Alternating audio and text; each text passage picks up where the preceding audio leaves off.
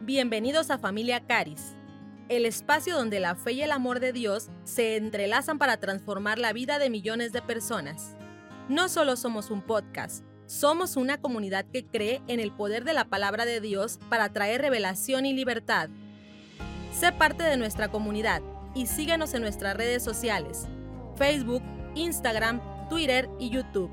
Si tú te quedas a escuchar un solo episodio de este podcast, te aseguro que tu vida será transformada. Te dejo con el capítulo de hoy. Bienvenidos familia Caris.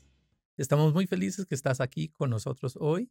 Hoy vamos a, continuar con nuestro discipulado y hoy vamos a estar hablando sobre la integridad de la palabra de Dios. Este tema es supremamente importante y realmente de este tema se base todo lo demás, todo lo que hemos enseñado hasta, hasta el día de hoy por medio de estos discipulados si no tenemos un buen conocimiento, un buen entendimiento de la integridad de la palabra de Dios, ya no funciona todo lo demás. Digamos, este es el base, ¿no?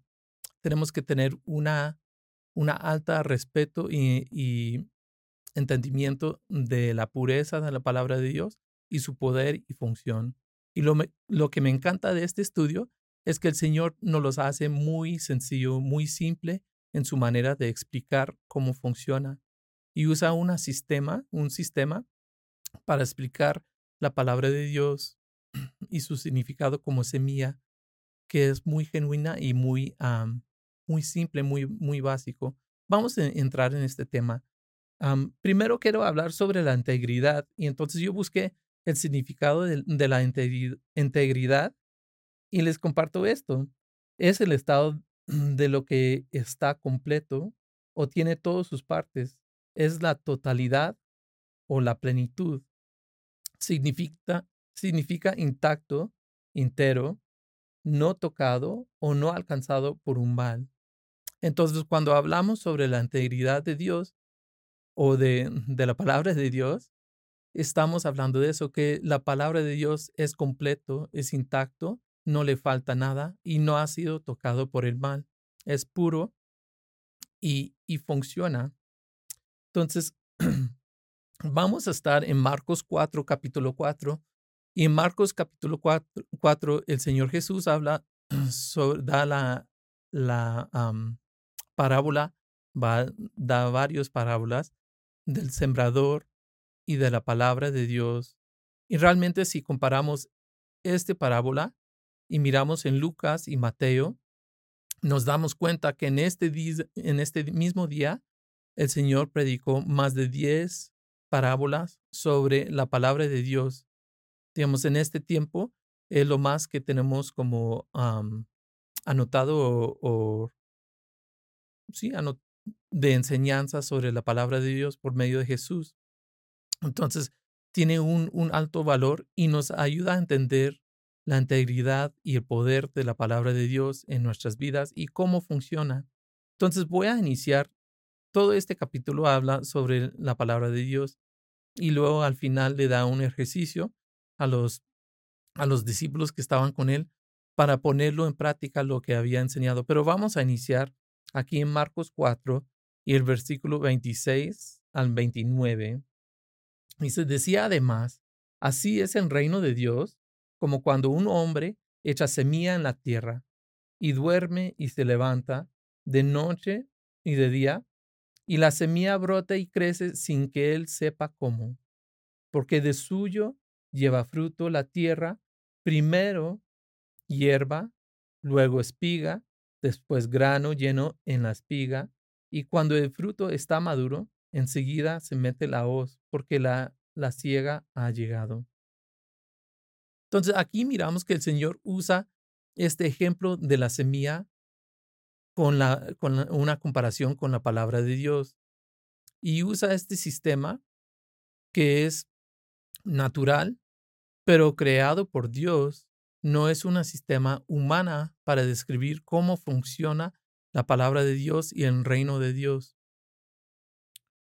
Entonces aquí miramos algo, algo específico en cuanto a esto, ¿no? Es un sistema natural, la cual no puedes, no puedes saltar o dar por, por alta. No hay manera de, de, de, de que este, este sistema no funciona o digamos no hay manera de hacerlo más corto o de, de como en inglés se dice cheat the system, ¿no? No hay manera de, de no, de, ah, de, de no, no usar el sistema. Voy a usar un ejemplo para explicarme porque no se me viene la palabra en español. Pero digamos, no es un sistema humano, por ejemplo, no está usando, no está comparando el Señor la palabra de Dios y el reino de Dios con un sistema como la escuela, ¿no? Porque en la escuela puede ser que ese sistema sí se puede, sí se puede quebrar o la puedes, la puedes, otra vez, solo me viene la palabra en inglés, you can cheat that system. Digamos, puedes no estudiar todo el semestre para un examen y llegar la noche antes del examen y meterte toda la información que necesitas para el examen y tomarlo en ese momento y pasar el examen. Pero no es así con una cosecha y el sembrar. ¿no? Para sembrar tienes que ser diligente y necesita pasar el tiempo. Digamos, tienes que, mm, que echar tu semilla en tierra buena y luego esperar tiempo, ¿no? Cuidarla y esperar el tiempo. Y con el tiempo brota la semilla y luego hay un proceso, ¿no? Primero la hierba, luego la espiga, luego el fruto o el grano en la espiga. Y entonces es igual con la palabra de Dios. También la palabra de Dios es una semilla y requiere un terreno, una tierra para ser plantada, para, para traer fruto, para producir fruto. Pues, otra vez estamos hablando sobre la integridad, o digamos que la palabra de Dios es completa, es íntegra, es total y no es tocado por el mal. Primero de Pedro 1.23 nos dice que siendo renacidos no de simiente corruptible, sino incorruptible por la palabra de Dios que vive y permanece para siempre. Y esa palabra cimiento significa semilla. En inglés está traducido ah, con la palabra semilla. Digamos, hemos nacido de nuevo por medio de la palabra de Dios, que es una semilla incorruptible, es una semilla perfecta. En Juan 6, 63 dice esto, el Señor Jesús, el Espíritu es el que da vida, la carne para nada aprovecha. Las palabras que yo os he hablado son espíritu y son vida. Las palabras que el Señor nos, nos ha hablado son espíritu y son vida. Y Juan 15, 7 al 8 dice, si permaneces, permaneces en mí y mis palabras permanecen en vosotros, pedid todo lo que crees y os será hecho. En esto es glorificado mi Padre, en que llevéis mucho fruto y seas así mis discípulos. Digamos, una marca de un discípulo, lo que estamos estudiando el discipulado, ¿no? Estamos entendiendo estas cosas, plantando estas palabras en nuestro corazón para ser discípulos, ¿no? Para permanecer en su palabra. Es, es esto, que permanecemos en su palabra. Esto es, esto es algo que identifica un discípulo y lleva mucho fruto. Amén. Ahora, la semilla no es el que da el fruto, sino vamos a mirar esto otra vez aquí en Marcos 4, en el versículo 18 o 28 dice, porque de suyo lleva fruto la tierra, primero hierba, luego espiga, después grano lleno en la espiga. Entonces es la tierra que trae el fruto, que, que da de donde la semilla es activada en la tierra, pero es la tierra, la, la semilla toma de la tierra y produce esa espiga, produce ese, ese mata, produce ese árbol. Es igual en nosotros, nuestro corazón es la tierra y es la palabra plantada en ella que trae fruto. Ahora, el corazón, el corazón no reconoce diferentes tipos de semillas. Su función es como la tierra, simplemente recibe, recibe semillas y produce fruto según la semilla que está echada allí. Entonces, nuestro corazón puede producir semillas que sí son corruptibles. Digamos, podemos implantar o sembrar temor, ansiedad, preocupación, afán en nuestro corazón y de esa semilla va, va, a brotar de nuestro corazón y va a dar fruto si seguimos plantando esos tipos de semillas en nuestro corazón. Otra vez, me encantan estos ejemplos porque las cosas en el reino, reino son, son sencillas realmente. El Señor ha hecho las cosas sencillas para nosotros. Y lo que nos muestra aquí es, es esto, la sencillez, que nuestro corazón es la tierra y que la palabra de Dios es buena semilla para sembrar ahí en nuestro corazón, para producir el fruto que realmente deseamos en nuestras vidas. Marcos 4 también da otro ejemplo aquí de la semilla. Voy a leer aquí del 14 al 20. El Señor Jesús eh, también está haciendo otra parábola, aquí mismo usando un ejemplo muy similar. Le dice, el sembrador, hablando del sembrador que salió y comenzó a echar semilla en la tierra y cayó a cuatro diferentes tipos de tierra. Y ahora no está enseñando sobre cómo, cómo cultivar, ¿no? Está, está dando este ejemplo natural para significar lo que sucede en lo espiritual, en el ámbito espiritual. Pero en el 14, el Señor Jesús está explicando la parábola del sembrador. Y dice, el sembrador es el que siembra la palabra, y estos son los de junto al camino, en quienes se siembra la palabra, pero después que la oyen, enseguida viene Satanás y quita la palabra que se sembró en sus corazones. Estos son asimismo los que fueron sembrados en pedregales, los que cuando han oído la palabra, al momento lo reciben con gozo, pero no tienen raíz en sí, sino que son de corta duración, porque cuando viene la tribulación o la persecución por causa de la palabra, luego tropiezan. Y estos son los que fueron sembrados entre espinos, los que oyen la palabra, pero los afanes de este siglo y el engaño de las riquezas y las codicias de otras cosas entran y ahogan la palabra, y se hace infructuosa y estos son los que fueron sembrados en buena tierra, los que oyen la palabra y la reciben y dan fruto a treinta, a sesenta y a ciento por uno.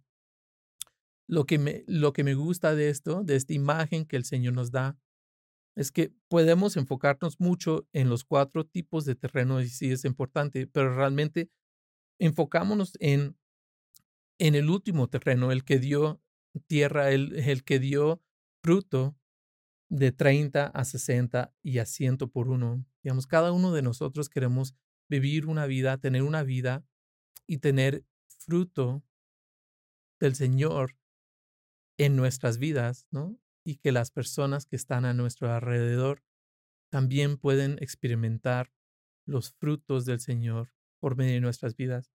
Entonces aquí lo importante es no mirar tanto los, los tres primeros ejemplos, sino la sencillez de la última tierra. La última tierra es buena porque no, no tenía afán, era más profundo, digamos, pasaban tiempo en la palabra, no tenía codicia de otras cosas, digamos, su enfoque era en, en la palabra de Dios. Y les animo con esto, porque a veces queremos pensamos cómo preparo mi corazón, pero realmente aquí el clave es de solo sembrar buena semilla en tu corazón y no permitir que el afán, que la codicia, que el engaño de las riquezas, que, que cuando viene alguien contra nosotros por lo que estamos creyendo al Señor, por estar en la palabra de Dios, que no permitamos que esas cosas afecten la semilla que estamos plantando en nuestro corazón. Y el proceso natural de la semilla y la tierra es que van a traer fruto, van a, van a brotar y va a traer fruto. Y otra vez, podemos, podemos ver el ejemplo, ¿no? Digamos, si yo me permito ganar por, por el afán, por la preocupación, esas cosas van a brotar en mi vida. Entonces, yo puedo meditar en la palabra y puedo plantarlo, dejarlo ahí para que echa raíz, crece y da su fruto. Les quiero animar con esto. La palabra de Dios está hecha para tu corazón. su diseño fue ser plantado en tu corazón, en mi corazón. Y tu corazón, el diseño de Dios para tu corazón, fue hecho para recibir la palabra de Dios. Amén. No tenemos que entender cómo funcionan. Digamos, nadie entiende realmente cómo funciona una semilla que lo plantes en la tierra y que brota y crece. Los científicos no lo, no lo entienden completamente, no lo pueden reproducir. Solamente los granjeros, los rancheros, las personas que siembran y, plantan, pueden cooperar con este, esta ley que el Señor ha establecido. De hecho, todo lo que vemos en la tierra viene de una, de una semilla. Todo lo que vemos realmente viene de una semilla, viene de la palabra de Dios. Tú y yo nacimos de una semilla implantada en nuestras madres. Todo lo que vemos afuera, un árbol, lo que sea, viene de una semilla. Es como funciona el reino de Dios y el universo en base de semillas.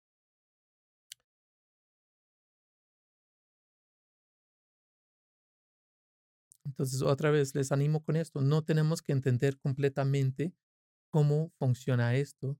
Simplemente es de cooperar con ello y comenzar a plantar semillas en nuestro corazón. Aquí otro clave es el tiempo. La semilla requiere tiempo en la tierra para poder, para poder crecer. Entonces hay que dejarlo en nuestro corazón. No la podemos desarrollar o sacar todos los días con dudas o con preguntas. ¿Será que esto está funcionando o no? Sino que lo tenemos que plantar, creerlo y seguir meditando en ella hasta que produce fruto. Seguir firmes en lo que hemos creído, en lo que estamos ciertos que el Señor está hablando a nuestro corazón y seguir meditando en la palabra de Dios para que traiga fruto. Entonces la palabra de Dios produce frutos tales como miramos en Gálatas 5, 22 al 23, que dice, más el fruto del Espíritu es amor, gozo, paz, paciencia, benignidad, bondad, fe, mansedumbre, templanza. Contra tales cosas no hay ley. Y quienes no quieren, no quieren tener estos frutos en sus vidas, o sus familiares o amigos no quisieran probar de esos frutos.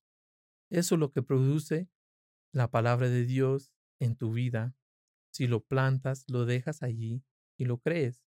También la palabra de Dios, estos simplemente son ejemplos, produce salud, salud y sanidad. Miramos en Proverbios 4, 20 al 22, que dice, Hijo mío, está atento a mis palabras, inclina tu oído a mis razones. No se aparte de, de tus ojos, guárdalas en medio de tu corazón, porque son vida a los que los hallan y medicina a todo su cuerpo. Qué maravilloso. Y si tomamos estos versículos, simplemente estos versículos que estoy compartiendo y los plantamos en nuestro corazón, meditamos en ellas y le damos tiempo, el producto natural va a ser esto, lo que acabamos de leer. Vida a los que la hayan y medicina a nuestro cuerpo. La palabra de Dios, otro ejemplo, provea o, o da, produce prosperidad. Miramos Josué 1 al 8, dice, nunca se aparte de tu boca este libro de la ley, sino que de día y de noche meditarás en él para que guardes y hagas conforme a todo lo que en él está escrito porque entonces harás próspera tu camino y todo te saldrá bien. Amén. Eso es poderoso. Y otra vez me, me, me quedo asombrado y maravillado de, las, de la sencillez o qué tan simple es esto. Otra vez no tenemos que luchar con Dios para que estas cosas suceden en nuestra vida simplemente es de plantarlos en nuestro corazón, creerlas y dejarlas allí, meditar en ellas y van a producir fruto. Tu corazón mismo va a producir fruto cuando plantamos estas semillas incorruptibles en nuestro corazón. Quiero, quiero cerrar con esto. La palabra de Dios es semilla incorruptible. Si lo plantamos o plántala en tu corazón de una manera consistente y constante y sin arrancarla con semillas de duda o del mundo, con otros pensamientos, y va a producir el fruto que tú y tus amados desean en tu vida. Muchas gracias, bendiciones. Este ha sido el episodio de hoy en Familia Caris. Si deseas profundizar en tu fe y recibir gratuitamente el material que estamos utilizando en este estudio, escríbenos al más 52 442 854 0100. Nuestro equipo de ministros estará encantado de compartirlo contigo. Este podcast llega a ti de forma gratuita gracias a la generosidad de los asociados de Andrew Womack en México. Si tú deseas compartir la verdad del Evangelio por todo el mundo con tu semilla, únete a nuestra comunidad de asociados.